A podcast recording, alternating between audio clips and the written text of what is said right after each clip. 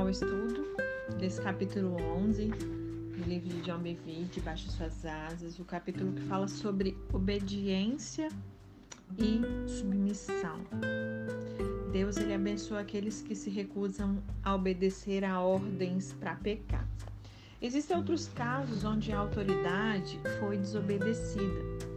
O faraó ordenou que as parteiras hebreias né, matassem os bebês homens nascidos das mulheres hebreias. Contudo, a Bíblia diz lá em Êxodo 1, verso 17, que todavia as parteiras temeram a Deus e não obedeceram às ordens do rei do Egito, deixaram viver os meninos. Então, Deus ele se agradou tanto do comportamento delas que a Bíblia nos recorda no verso 21, assim, visto que as parteiras temeram a Deus, ele, ele Deus, né, concedeu-lhes que tivessem as suas próprias famílias. O Senhor as recompensou porque elas desobedeceram a ordem de pecar. O Sinédrio, por exemplo, ordenou aos discípulos não, que eles não falassem nem ensinasse em nome de Jesus, vocês se lembram? Lá em Atos 4, verso 18 a 20. Só que Pedro e João responderam: Julguem os senhores mesmos, se é justo aos olhos de Deus, obedecer aos senhores e não a Deus. Pois não podemos deixar de falar do que vimos e ouvimos. Então, como poderia eles obedecerem a esses líderes quando Jesus já havia os ordenado lá em Marcos 16, 15, vão pelo mundo todo e pregam o evangelho a todas as pessoas. Eles não podiam desobedecer a Jesus. O Sinédrio ordenou algo aos discípulos que iam contra o mandamento de Jesus. Então eles respeitosamente se recusaram. Ouça o que a Bíblia diz a respeito da decisão deles, lá em Atos 4, verso 33. Com grande poder, os apóstolos continuavam a testemunhar da ressurreição do Senhor Jesus e grandiosa graça estava sobre todos eles. Aleluia! O temor que eles tinham de Deus lhes trouxe grandes bênçãos e poder. Mesmo assim, podemos ver a atitude de reverência e submissão na resposta de Paulo ao Sinédrio. Quando ele foi levado perante o conselho, as suas primeiras palavras de defesa registradas lá em Atos 23, no verso 1, foram: Meus irmãos, eu tenho cumprido meu dever para com Deus com toda boa consciência até o dia de hoje. E ao ouvir essas palavras, o sumo sacerdote Ananias mandou que os que estavam perto de Paulo bater na boca dele, vocês se lembram? E aí Paulo disse: Deus te ferirá, parede branqueada. Então nós lemos em Atos 23, verso 4 e 5, os que estavam perto de Paulo disseram: Você ousa insultar o sumo sacerdote de Deus? E Paulo respondeu: Irmãos, eu não sabia que ele era o sumo sacerdote, porque está escrito: Não fale mal de uma autoridade do seu povo. E ao ouvir que Ananias era um homem de autoridade, Paulo se arrependeu das suas atitudes e palavras. Os discípulos não obedeceram a ordens que contradiziam as Escrituras, mas eles mantiveram uma atitude de submissão porque eles sabiam que as, as autoridades que existem foram pelo Senhor estabelecidas. Vamos falar também da decisão de Daniel de obedecer a uma lei superior? Nos dias de Daniel, conhecemos bem a história, um decreto foi emitido que estabelecia ali que qualquer um que fizesse petições a outros deuses ou outros homens a não ser o rei, seria atirado numa cova de leões. Governadores invejosos escreveram um decreto com o fim de destruírem Daniel. Os líderes corruptos enganaram o rei Dário, Dario, né, para que assinasse o decreto. E Daniel nem mesmo considerou a obediência àquele decreto. Ele escolheu obedecer a Deus. E ele aderiu ao plano do salmista que está registrado em Salmo 55, verso 17 de tarde e de manhã e ao meio-dia orarei e clamarei, e ele ouvirá minha voz. Então leia sobre as ações de Daniel. Eu vou ler aqui Daniel 6, verso 10. Quando Daniel soube que o decreto tinha sido publicado, foi para casa, para o seu quarto, no andar de cima onde as janelas davam para Jerusalém. E ali fez o que costumava fazer. Três vezes por dia ele se ajoelhava e orava, agradecendo ao seu Deus. A desobediência de Daniel foi reportada ao rei, que foi obrigado a tirá-lo da cova dos leões. Mas mesmo assim, A atitude submissa de Daniel nunca falhou, mesmo frente de injustiça. Deus o livrou e fechou a boca dos leões famintos, e ele dormiu sem sofrer nenhum dano. Quando o rei viu o que havia acontecido, aqueles que planejavam contra Daniel foram atirados aos leões famintos, que os devoraram. Nem sempre há finais felizes. Deus livrou estes santos, mas esse não era sempre o caso. Vamos ler aqui Hebreus, capítulo 11, verso 35 a 38. Uns foram torturados e recusaram ser libertados para poderem alcançar uma ressurreição superior. Outros enfrentaram zombaria e açoites.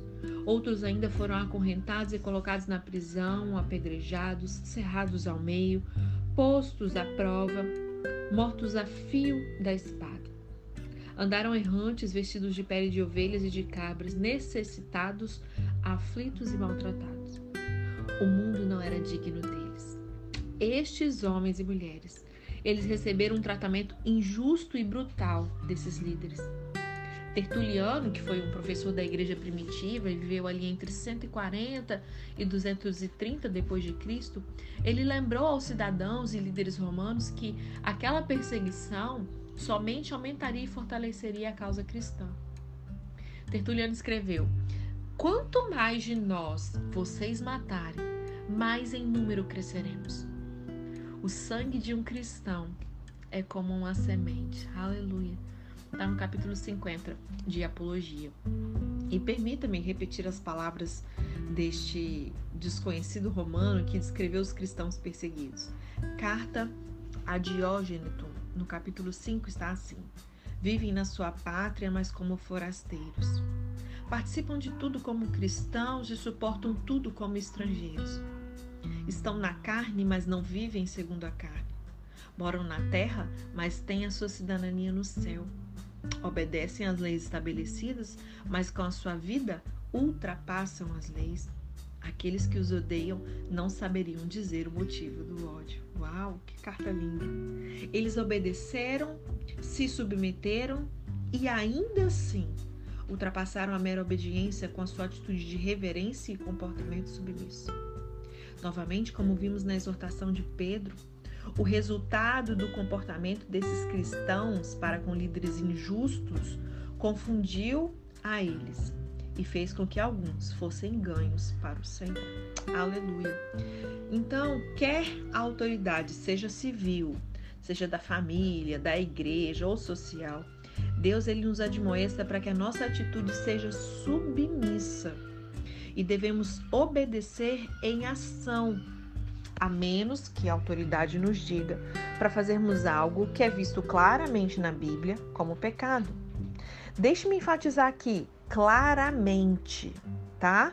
Então, quando ele fala para a gente fazer algo que claramente na Bíblia é pecado. Nos casos citados, os cristãos não obedeceram quando eles foram obrigados a negar a Cristo, a matar, a adorar outros deuses ou subverter diretamente algum mandamento de Cristo. Eram claramente situações de pecado, sem qualquer dúvida. Aqui, ó, tá um exemplo de uma situação duvidosa que eu já tenho ouvido de pessoas que trabalham no ministério. Ah, por exemplo, meu pastor me disse para não aconselhar ou orar por pessoas durante as horas de trabalho. Mas isso não é ter o amor de Deus. E não andar em amor é pecado. Então eu tenho que fazê-lo. Isso é uma opinião da pessoa sobre a autoridade. É a interpretação dela da situação. O pastor não pediu que ela violasse a palavra de Deus. Além do mais, elas são pagas para digitar, que vai é, processar dados ou qualquer outro tipo de trabalho. Você foi contratado para fazer o serviço que você foi contratado. Você não foi contratado para poder orar por alguém durante o seu horário de trabalho. É até estranho, né? Porque a gente não é muito bem ensinado sobre isso. A gente é ensinado que a gente tem que pregar a palavra no nosso trabalho. Só que você vai fazer isso não roubando do seu patrão. Porque a partir do momento que você faz isso, você prega a palavra, tá ali orando por pessoas, a não ser que o mesmo peça, te autorize, mas fazer isso durante o seu expediente, quando você deveria estar produzindo no seu trabalho, você está roubando tempo, porque o seu tempo Vamos supor que a sua carga horária seja de 8 horas por dia. Aquelas 8 horas ali, o tempo não é seu, é, é do seu patrão. Ele paga você, ele, ele compra as suas horas. O seu tempo ali é exclusivo para ele. E se eu faço, ainda que seja algo lícito, que é pregar a palavra, orar por alguém, no momento que eu deveria estar trabalhando, eu estou errado. Você não foi contratado para orar, mas para executar o seu trabalho. Em essência, essas pessoas, devido à sua insubordinação, acabariam em último estágio roubando. Se elas realmente têm o um coração de orar por pessoas, elas deveriam pedir ao pastor autorização para chamar aquelas que precisam de oração no seu tempo livre ou depois do trabalho, na hora do seu almoço, né? E se ele ainda não estiver confortável com essa ideia, ele pode sentir que os obreiros não estão devidamente treinados, por exemplo, para aconselhar pessoas que pedem ajuda ao ministério.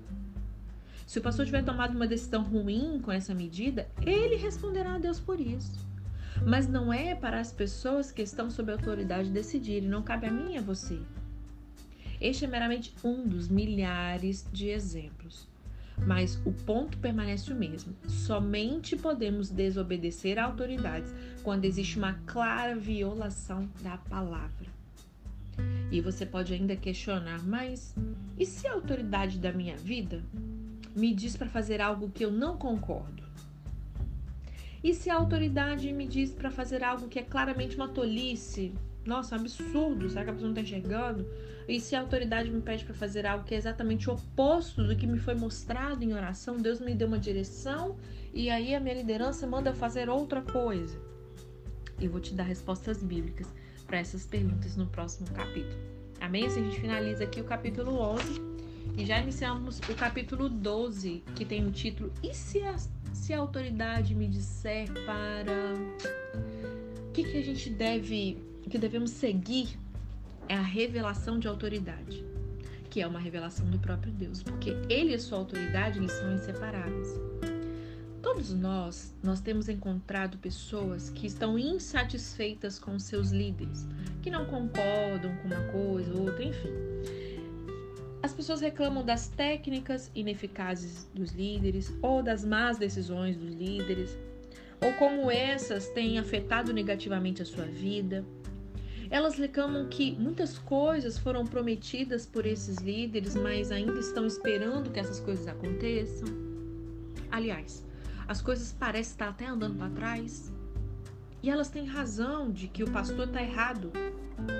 E agora raciocinam que a autoridade do pastor é separada da autoridade de Deus. Porque uma coisa é você saber que a pessoa está sendo guiada e tal, mas beleza. E quando você vê que realmente o seu líder está errado, o seu pastor está errado, o seu líder está errado, o seu gerente está errado.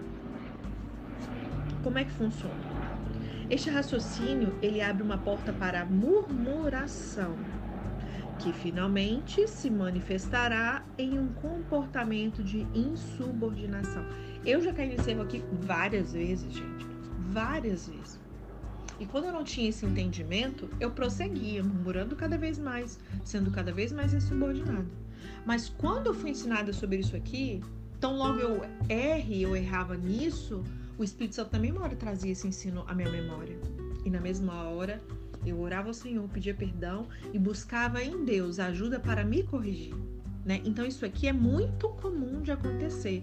Por quê? Porque se a pessoa está errada, a gente acaba se achando, achando no direito de realmente estar tá falando uma verdade, de estar tá ali para Deus é uma murmuração.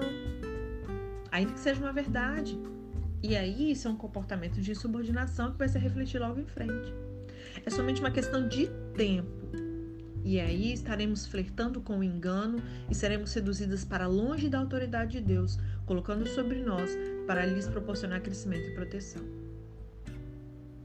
O povo de Israel, ele seguiu um padrão. Houve vezes em que eles se referiram à liderança de Moisés como sem efeito e até mesmo prejudicial. No entanto, não foi assim no início. Quando Moisés apareceu em cena após a sua jornada no deserto, ele se encontrou com os líderes de Israel antes de se encontrar com faraó. E ele compartilhou como que o Senhor o havia enviado para libertá-los e tirá-los daqui para uma terra boa e vasta, onde há leite e mel com fartura, conforme está lá em Êxodo 3, no verso 8. E quando ouviram essa boa notícia, eles creram em Moisés e adoraram a Deus. Houve ali um sentimento de uma imensa alegria, porque eles viam um prometido líder vindo de Deus que os tiraria daquela escravidão. Então imagina a alegria desse povo. E aí Moisés deixou o encontro ali, foi até Faraó, proclamou a exata mensagem que Deus o havia dado nas montanhas, está registrado em Êxodo 5, no verso 1, que diz assim: Assim diz o Senhor, o Deus de Israel: Deixe o meu povo ir. E o faraó respondeu o que para ele? Versículo 2 e 9. Quem é o Senhor para que eu lhe obedeça e deixe Israel sair? Não conheço o Senhor e não deixarei Israel sair.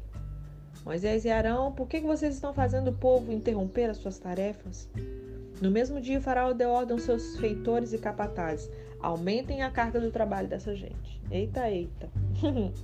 não lhes seria mais fornecida a palha para fazer a grande quantidade de tijolos que os israelitas deveriam produzir todos os dias. Eles agora iriam ter que ajuntar a palha à noite, produzir tijolos de dia. A quantidade de tijolos não seria reduzida, embora a palha não fosse mais fornecida. Olha o cenário. Os israelitas se espalharam pela terra em busca de palha. Os feitores eram brutais, açoitando eles ali com chicotes. Eles brutalmente ordenavam: completem a mesma tarefa diária que lhes foi exigida quando tinham a palha. E eles espancavam os capatazes israelitas. Por que não completaram ontem e hoje a mesma cota de tijolos do dia anterior? Eles demandavam. Então os capatazes israelitas foram apelar para o faraó. Por que tratas os teus servos dessa maneira? Nós, teus servos, não recebemos palha e contudo nos dizem, façam tijolos? Os teus servos têm sido espancados, mas a culpa é do teu próprio povo. E aí o faraó respondeu, preguiçosos é o que vocês são preguiçosos, por isso andam dizendo: iremos fazer sacrifícios ao Senhor. Agora voltem ao trabalho, vocês não receberão palha alguma. Continuem a produzir a cota integral de tijolos. E ao verem que o faraó não iria diminuir ali as exigências, né? Os capatazes israelitas se viram em dificuldade. E ao saírem da presença de Faraó, encontraram-se com Moisés e Arão, que estavam à espera deles, e eles disseram: o Senhor os examine e os julgue. Vocês extraíram o ódio do Faraó e dos seus conselheiros sobre nós, e lhes puseram nas mãos uma espada para que nos matem. Está em Êxodo 5, verso 13 a 21. O povo de Israel agora estava irado com a liderança de Moisés. A sua pregação e as suas diretrizes trouxeram aflição e dificuldade sobre eles.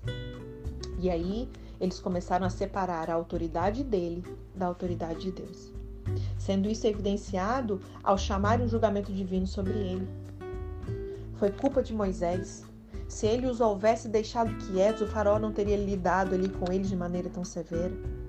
Eles erraram em não conhecer que era Deus e não o diabo, nem algum líder confuso que orquestrava os eventos. Nada tinha acontecido que estava fora dos seus planos ou da sua presciência de Deus, né? O Senhor ordenou a Moisés que falasse ao faraó. Deus e não o diabo, ou nem mesmo Moisés foi quem endureceu o coração de faraó. Isso fica claro quando nós lemos em diversas passagens: o Senhor endureceu o coração e ele não quis deixar os israelitas saírem do país. Você pode ver isso em Êxodo 11, 10, no capítulo 9, verso 12, capítulo 10, verso 1, verso 20, 20 verso 27. E quanto mais endurecido o coração de, do faraó, mais miserável a vida se tornava para os descendentes de Abraão. E após ali muita tribulação, os israelitas foram tirados do Egito, mas agora vagaram num vasto deserto. Sem água nem comida, eles começaram a questionar. Moisés não havia prometido a eles liberdade e abundância? Uma terra boa e vasta onde há leite e mel com fartura? Era uma terra vasta sim, mas não era nada boa. Sem falar que não havia nem sinal de leite ou mel. E eles pensavam, ele chama isso de abundância e liberdade, será que ele foi mesmo enviado por Deus? E após, após três dias andando no deserto, Moisés os levou para um lugar chamado Mara, onde encontraram água. E aí eles provavelmente pensaram: ótimo, agora as coisas devem começar a melhorar, né? Achamos água aqui. Contudo, Logo descobriram que que não podiam beber daquela água, porque ela era amarga. E eles não conseguiram acreditar. Em uma onda de descrença surgiu entre eles. A crítica piorava à medida que murmuravam entre si e com Moisés.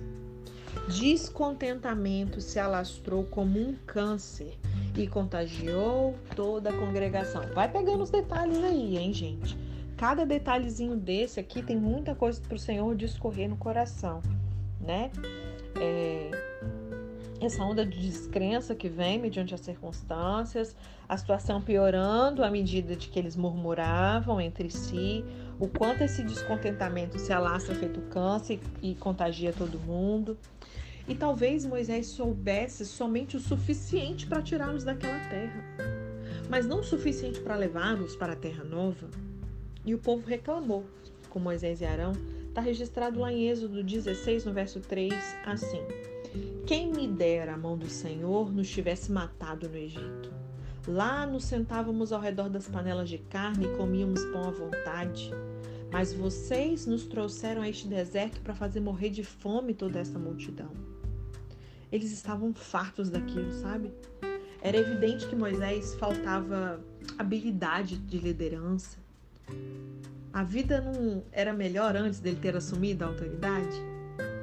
Tudo que acontecia ali, desde a sua pregação no Egito, era estresse e sofrimento.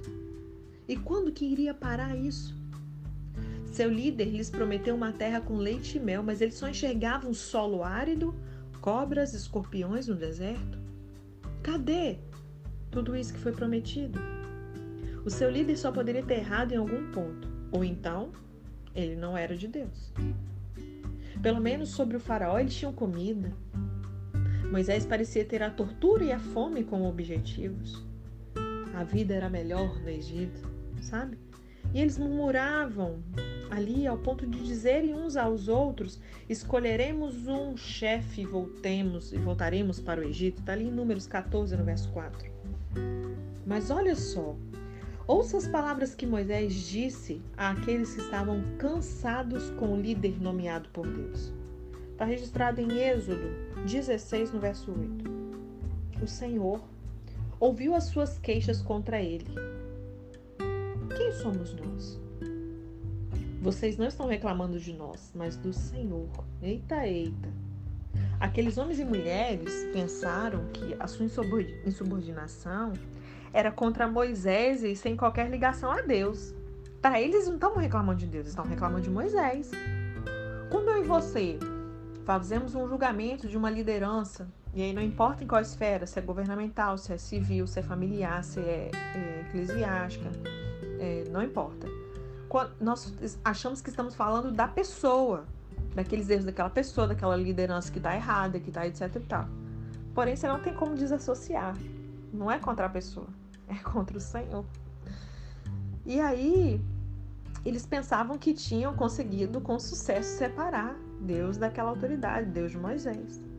Eles viviam, e muitas das vezes nós vivemos assim, pelo raciocínio, ao invés de viver pelo princípio da obediência. Aqueles que andam pelo raciocínio limitado, produzido pelo que pode ser visto e pelas circunstâncias, se encontram no caminho da tolice. Eles não cumprirão seu destino ao passo, que, ao passo que aqueles que reconhecem e obedecem à autoridade alcançam as promessas, assim como Josué e Caleb o fizeram. E aí, a gente vai parar por aqui. Amanhã a gente vai continuar esse capítulo. A gente vai ver sobre quem colocou ele nessa posição. E se eu discernir, né? O coração do líder está nas mãos de Deus. Enfim, vamos terminar de, de receber a instrução aqui. Nesse caso, quando se a autoridade ele nos disser para fazer algo, quando a gente vê um erro possível dessa autoridade, qual, quais são os erros que a gente tem cometido ao longo do tempo com relação a essa submissão e obediência. Amém?